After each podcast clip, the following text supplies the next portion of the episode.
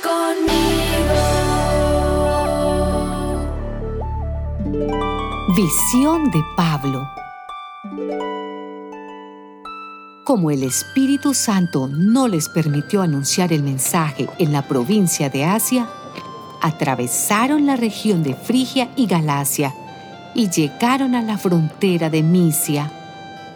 De allí pensaban entrar en la región de Bitinia, pero el Espíritu de Jesús no se lo permitió.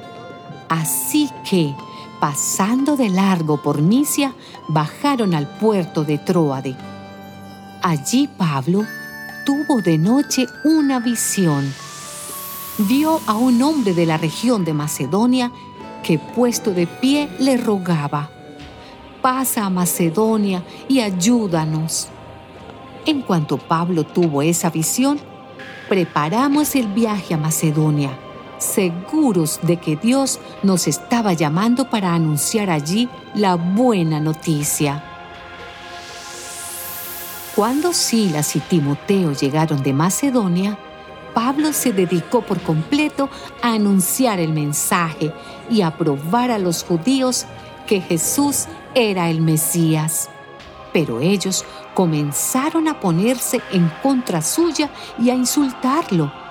Así que Pablo sacudió su ropa en señal de protesta y les dijo, de ustedes será la culpa de su propia perdición. Yo no me hago responsable.